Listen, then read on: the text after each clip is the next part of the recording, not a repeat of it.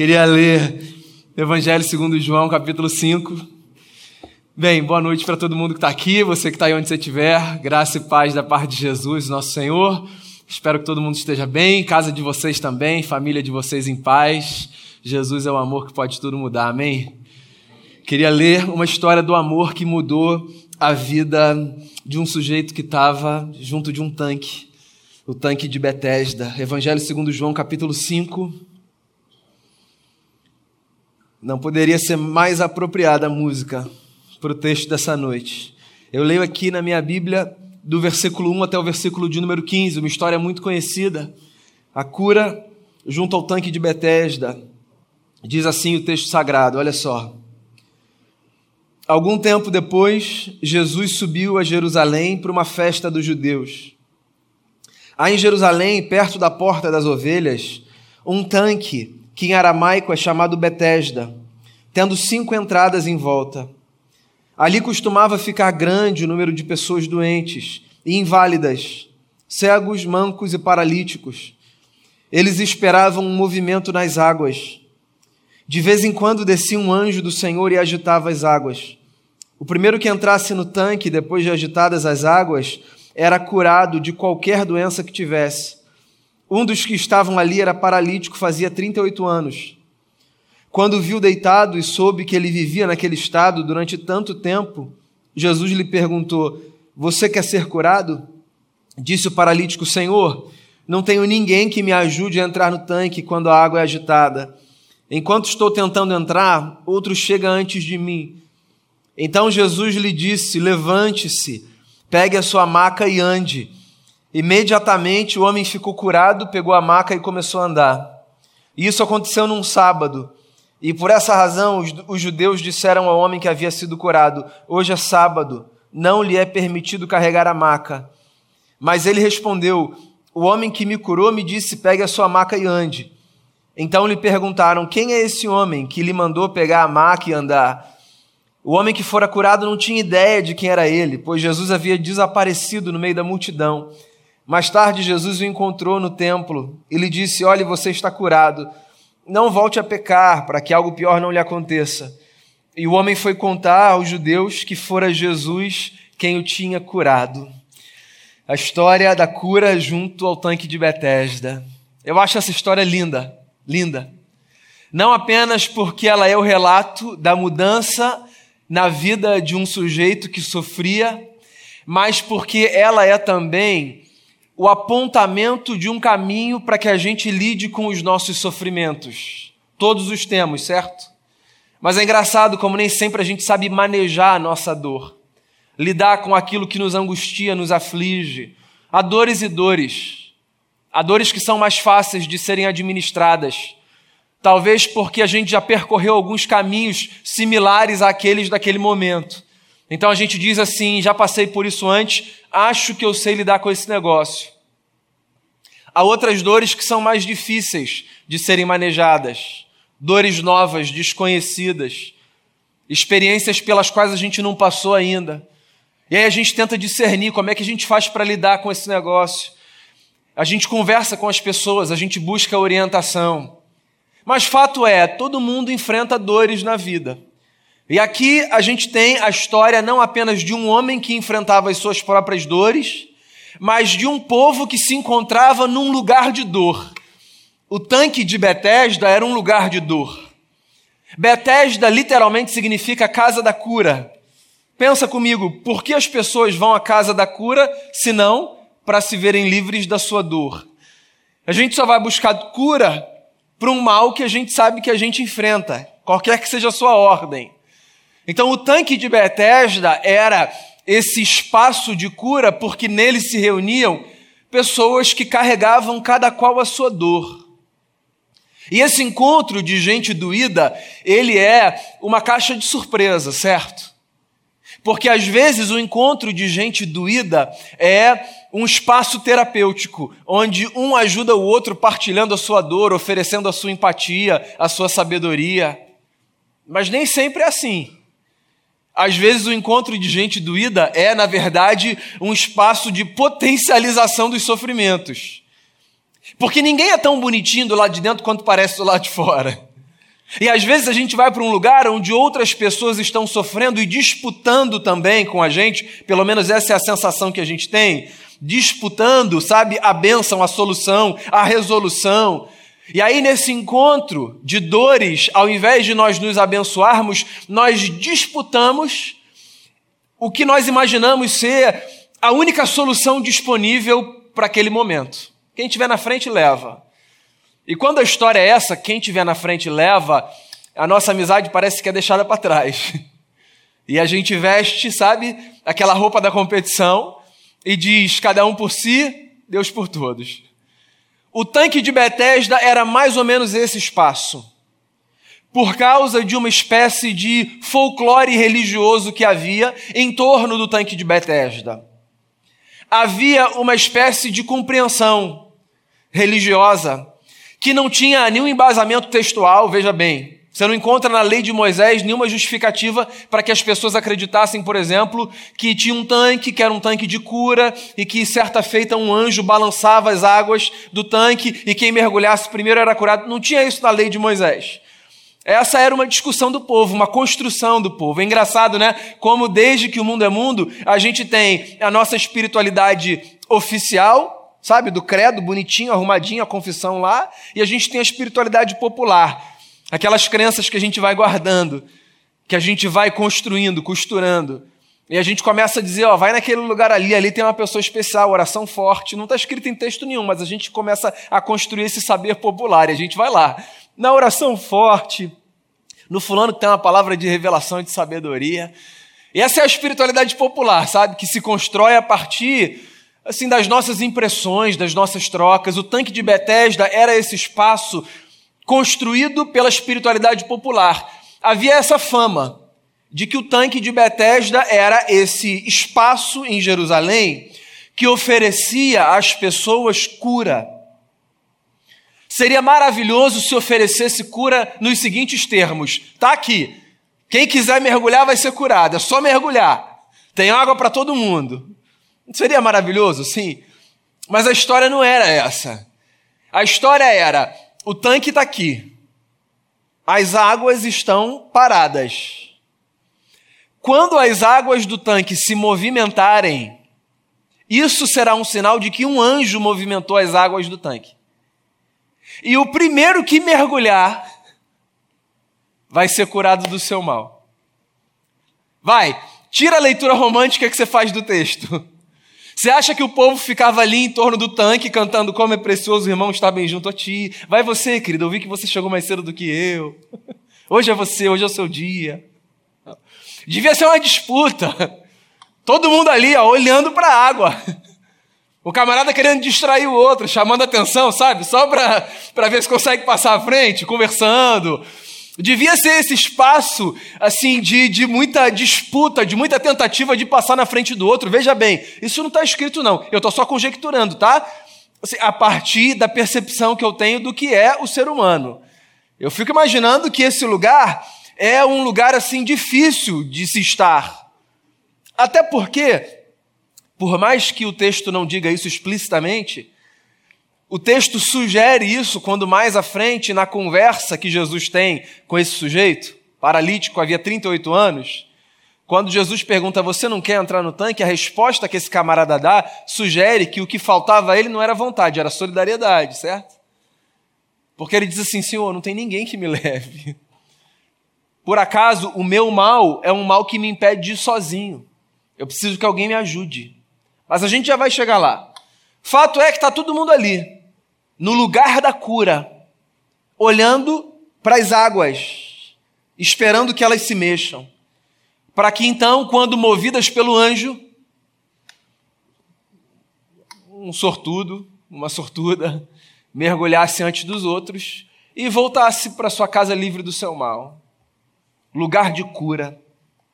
Engraçado como a gente tem isso, né? A gente também tem os nossos lugares de cura. A gente também tem esses lugares que carregam na nossa cabeça uma representação de se a gente for para lá, se a gente se dirigir até aquele lugar, aquele espaço é mais especial, ali Deus age mais, ali Deus se movimenta melhor. Se eu for ali, ali vai acontecer. Aqui não está acontecendo muito, não, mas lá acontece. Engraçado como a gente constrói essas coisas. Sabe qual é o problema disso? É que às vezes nessas construções, a gente desenvolve uma obsessão tão grande pelos lugares de cura, que a gente deixa de perceber a presença daquele que é a fonte da cura e que está vindo às vezes por outro lado conversar com a gente. Porque a história é essa. O camarada está ali, esperando a sua vez, esperando a generosidade e a solidariedade de alguém, mas olhando fixamente para aquele ponto, que é o lugar da cura. E Jesus aparece de algum outro lugar e se aproxima dele. E começa então a ter essa conversa com esse camarada, para saber o que, que ele quer que aconteça com ele. Deixa eu fazer uma pausa aqui e te dar um conselho. Cuidado para que você não tenha olhares muito fixos, e eu diria aqui obsessivos, por lugares específicos, como se lugares específicos fossem as únicas possibilidades de Deus atender você nas suas orações. Cuidado com esse negócio de achar que Deus só fala a partir de um mesmo lugar, sabe? E que se você não estiver ali naquele lugar, naquela hora, no momento certo, diante da pessoa certa, então Deus não vai vir falar com você, porque Deus, muitas vezes na nossa vida, vem nos momentos mais inesperados e dos lugares mais inesperados. Então, cuidado para você não desenvolver uma obsessão tal que, com um olhar tão fixo num lugar só, que pode ser um lugar, veja bem, pode ser um lugar físico, geográfico, pode ser um lugar representado na figura de uma pessoa. Cuidado com essa obsessão, porque Deus pode vir por outros cantos. E eu fico imaginando a quantidade de gente que estava ali num desejo legítimo de se ver curada, sem perceber que a fonte da cura estava fora do tanque, tocando no ombro de um homem e fazendo uma pergunta para ele, que é: o que, que você quer, hein? Eu já falei sobre isso aqui diversas vezes, eu queria repetir. Eu acho interessante como Jesus, diante de pessoas que, pelo menos aos nossos olhos, nitidamente desejavam cura, Jesus pergunta constantemente: O que, você quer que eu faça com você? Qual é o seu desejo? Por que eu acho isso interessante? Porque a gente presume que as pessoas querem o que a gente acha que elas querem. Só que a verdade é que, um, a gente não tem essa capacidade toda de discernir o coração das pessoas para saber o que elas querem. E dois, você pode se surpreender. Mas nem todo mundo quer o que aos nossos olhos parece ser o óbvio, sabe? Sabia disso? Tem gente que não quer se ver livre dos seus males. É. Tem gente que não quer se ver livre, sabe, dos seus vacilos. Tem gente que já se apegou aos seus males de tal forma que os, os males são essa espécie de muleta de sustentação.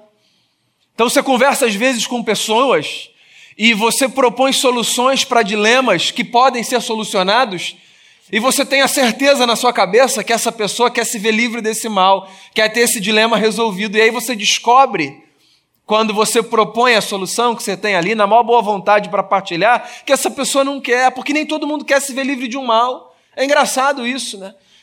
E eu acho muito interessante Jesus perguntar: o que você quer que eu faça com você? Porque Jesus coloca o outro nesse lugar de se responsabilizar, sabe? Pelas mudanças que acontecem na vida. O que, que você quer? E eu acho que isso funciona como uma lembrança para os nossos encontros com Jesus nos nossos tanques de Betesda. Quando você se encontrar com Jesus nesse espaço de cura, simbolicamente falando aqui, tenha a honestidade e a franqueza de dizer ao Senhor o que você deseja, mesmo que na sua cabeça você diga assim: ah, ele já sabe o que eu quero. Fale. Expresse, verbalize, coloque para fora. Jesus está aqui diante de um camarada que está na frente de um tanque que é para curar. O camarada é paralítico há 38 anos. O que ele quer? Bem, a nossa leitura óbvia é: ele quer ser curado, ele quer voltar a andar.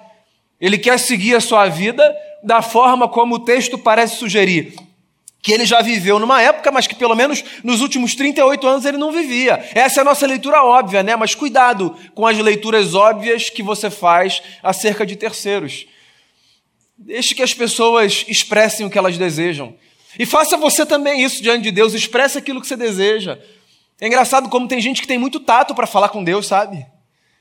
Tem gente que tem uma espécie assim de, de reverência que na minha cabeça mais se confunde com medo.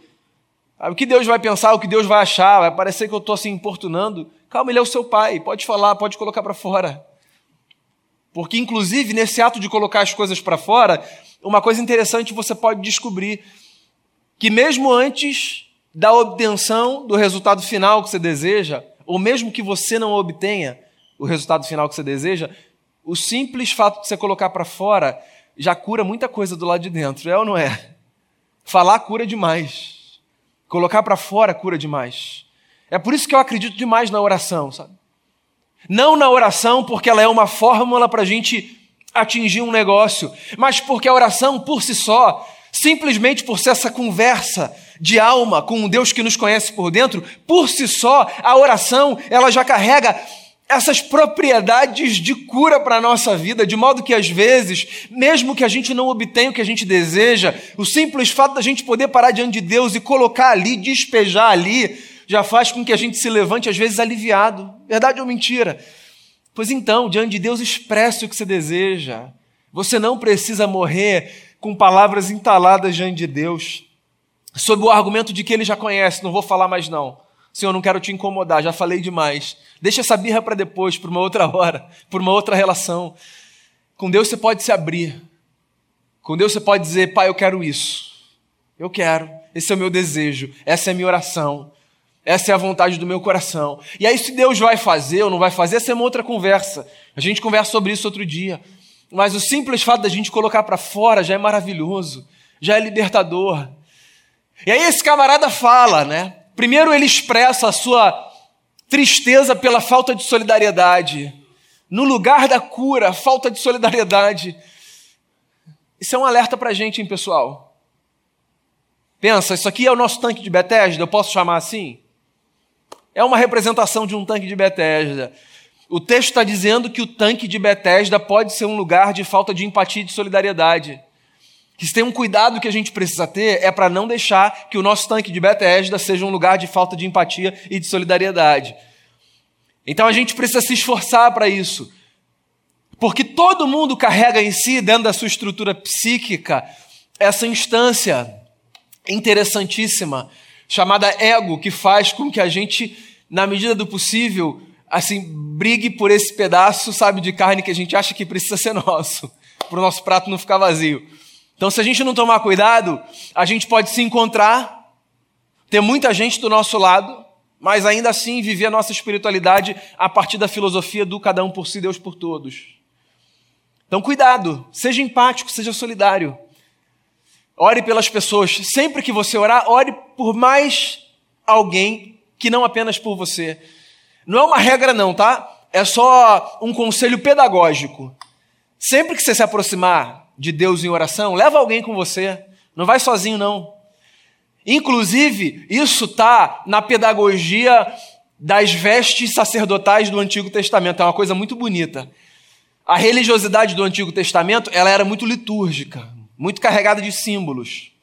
Então, por exemplo, no livro de Levítico você encontra descrições das vestes dos sacerdotes, que eram esses homens entre o povo que representava a comunidade diante de Deus. E os sacerdotes, nas suas vestes, eles tinham assim uma indumentária toda específica, na qual uma coisa era muito interessante. Nos ombros, eles carregavam em cada ombro seis pedras. Essa era a roupa deles, o uniforme deles. Tinha seis pedras de um lado e seis pedras do outro, que era a representação das doze tribos de Israel.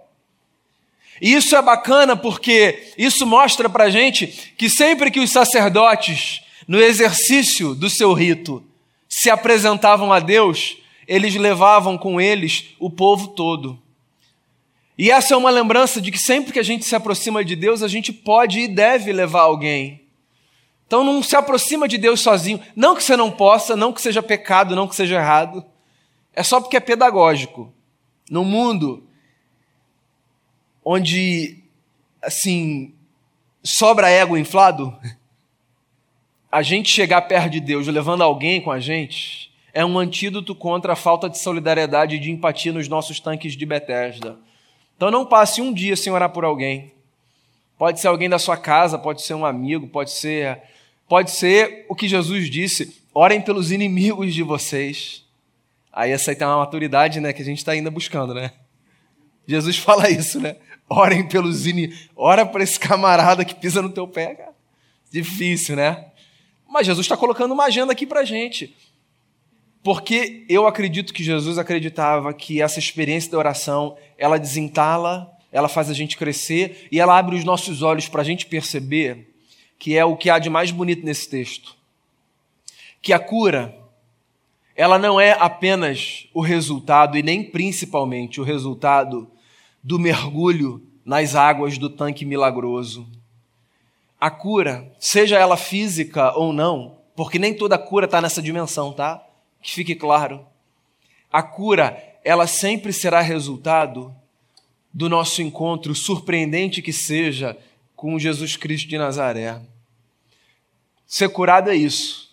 Ser curado é permitir que o Deus que se fez revelar em Jesus e que soprou sobre nós o seu espírito caiba no nosso coração de tal forma que essa simples experiência de o termos morando dentro da gente seja fonte de muitas transformações, de devolução da vida para mim e para você.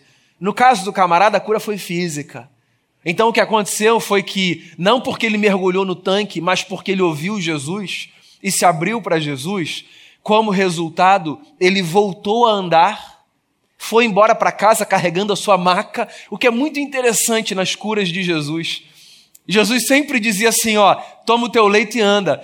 E eu fico me perguntando, pô, o camarada não precisa mais da maca, por que, que ele está carregando esse negócio, né? Eu acho que se sou eu, a primeira coisa que eu ia fazer é quebrar aquela maca e dizer nunca mais, pá. Mas eu acho interessante, do ponto de vista da pedagogia da história, assim, Jesus dizer: pega a tua maca, sai com ela por aí. Para mim é uma forma de Jesus dizer assim, ó, se lembre da sua história, carrega a sua história por onde você for. Testemunhe do que Deus fez. Testemunhe ao mundo, sabe o que esse encontro potencializou, não se esqueça.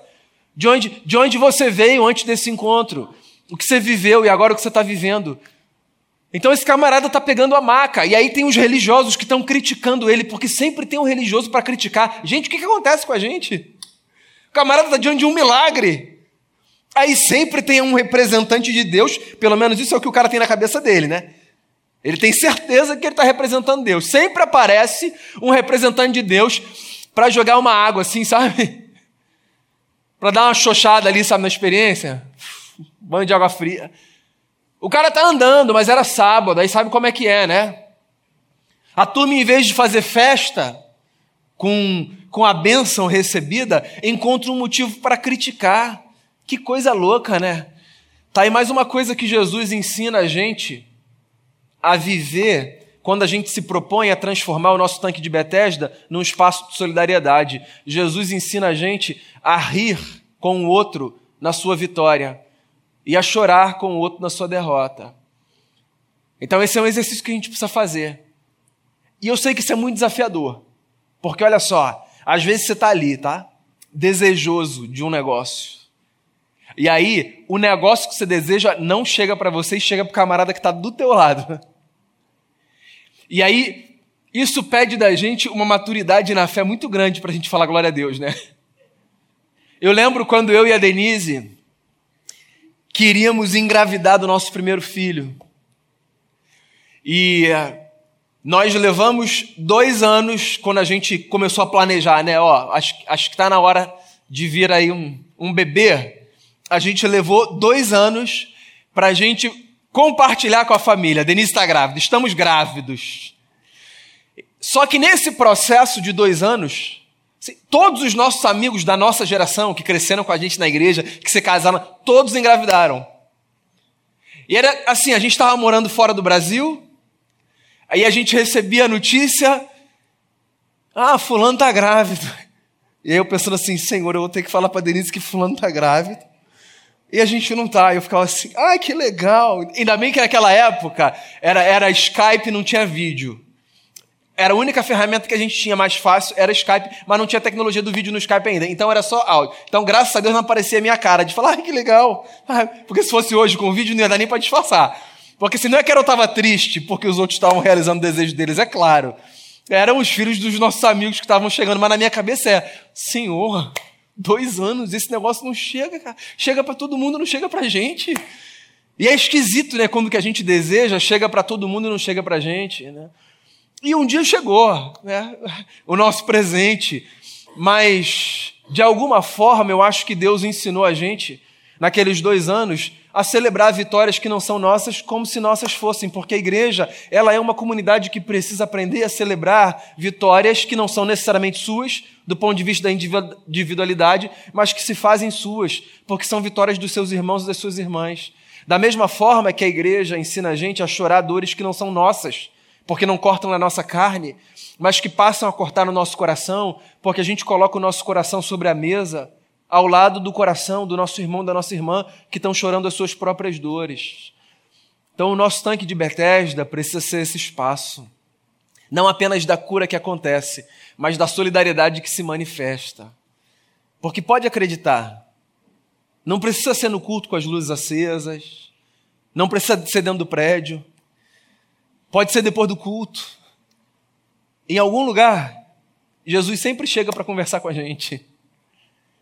E a cura não vai ser necessariamente o resultado que a gente deseja para a oração que a gente faz.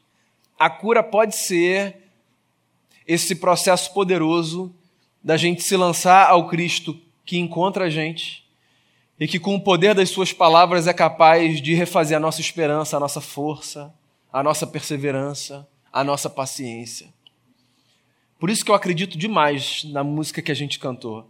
Eu creio, Tu és a cura, Tu és a cura. Muito mais do que de ti vem a cura, Tu és a cura. Porque, em última instância, não tem a ver com o que Ele faz, tem a ver com quem Ele é. E Ele é fonte de cura para a nossa vida. Pode ser no corpo, pode ser nas emoções, mas pode ser de um tipo de cura que não tem a ver com aquilo que a ciência prescreve, nem com o que os manuais recitam. Pode ser com um tipo de cura que tem a ver com as experiências adoecidas da alma, que são transformadas milagrosamente, porque de um lugar inesperado, que não o tanque de Betesda, Jesus veio, parou do nosso lado e fez uma pergunta para a gente: O que, que você quer, hein? Então, irmão e irmã, amigo e amiga, eu queria fazer uma oração por você nessa noite. E eu queria dizer aqui qual é a minha oração, por mim, por você e por todos nós. Eu oro para que os nossos tanques de Betesda jamais sejam lugares de superstição, sejam lugares de encontros verdadeiros com Jesus. Sim, sim, que esse tanque de Bethesda continue com as suas portas abertas para que todo mundo venha para cá. Que esse espaço seja um espaço de cura na vida de todo mundo que passar por aqui. Mas que a gente não precise disputar bênção. Porque não há disputa de bênção quando a gente tem a consciência de que não é um anjo que aparece aqui, movimenta as águas e o primeiro sortudo que mergulhar, esse volta para casa abençoado. Não. Deus está aqui, operando em nós e entre nós, caminhando com a gente. E de uma forma que a gente não consegue nem explicar, sondando o meu coração, sabendo que eu preciso, e o seu coração, sabendo que você precisa, e o seu coração, sabendo que você precisa, e atendendo cada um a partir das suas próprias necessidades. Quando a gente tem essa consciência, a gente relaxa. E aquele clima de disputa de quem vai mergulhar primeiro, ele é substituído por um clima de solidariedade, que é: eu espero que você esteja bem e fique bem. E olha, se você tiver uma vitória, eu quero celebrar com você. E se você tiver uma luta, eu quero lutar com você. Porque essa casa não é a casa onde apenas um é abençoado. Essa casa é a casa onde Jesus, dos lugares mais inesperados, aparece para dizer para mim, para você e para todo mundo: eu sou a cura. Não o que eu posso oferecer, mas, sobretudo, aquilo que de mim, da minha vida, da minha presença, você pode desfrutar. Eu queria então encerrar essa reflexão desejando que o nosso tanque de Bethesda seja lugar de esperança para que muita gente aqui, a partir daqui, se encontre com Jesus Cristo de Nazaré, ele sim, a verdadeira cura para a nossa alma. Vamos fazer uma oração? fechar os olhos, abrir o coração. Deus que move entre nós, esse é quem Ele é. Deus que movimenta as águas da nossa vida. Eu queria orar com você, por você, eu queria dar esse tempo para você colocar a sua vida ou a vida de alguém. Na verdade, perdão, a sua vida e a vida de alguém diante de Deus. Então, ore por si, mas ore por alguém. Ore por alguém. Exercite essa solidariedade intercessória. Coloque a vida de alguém diante do Senhor. E diga a Deus, visite meu irmão, minha irmã, meu amigo, minha amiga Visite essa pessoa que me desafia todos os dias. Visite. E, e que as águas de Deus corram entre nós e dentro de cada um de nós. É o que diz uma canção de Israel. Há um rio de vida que corre do trono de Deus. E que esse rio passe não apenas por esse lugar, mas sobretudo pelo nosso coração trazendo esperança, cura e devolvendo para cada um de nós aqui a vida que a gente pode ter por causa do Evangelho. Senhor Jesus, a gente está aqui como igreja, nesse tanque de Betesda, lugar de cura, e a gente está aqui para colocar diante do Senhor a nossa vida, a nossa, cada um aqui apresentando a sua e a nossa comunidade que somos. A gente quer se aproximar de Ti como faziam os sacerdotes, levando gente nos ombros. E também com a alegria de saber que a gente é levado por alguém nos ombros. Obrigado por essa solidariedade, por essa partilha. Que a gente tenha a liberdade sempre de expressar o Senhor o que a gente deseja e que a gente tenha sempre a coragem de, de responder essa simples pergunta: o que, que você quer que eu faça? da forma mais transparente possível. E que o Senhor faça o que o Senhor tiver que fazer, mas, sobretudo, que o Senhor seja na nossa vida quem o Senhor sempre é. Esse é quem o Senhor é. Deus gracioso, o nosso caminho no deserto. A gente então coloca o coração diante de Ti, com alegria, com esperança e no desejo de que o Senhor nos preencha com a Tua paz e com o Teu amor. Essa é a oração que eu faço por mim, por cada irmão e cada irmã, em nome de Jesus. Amém.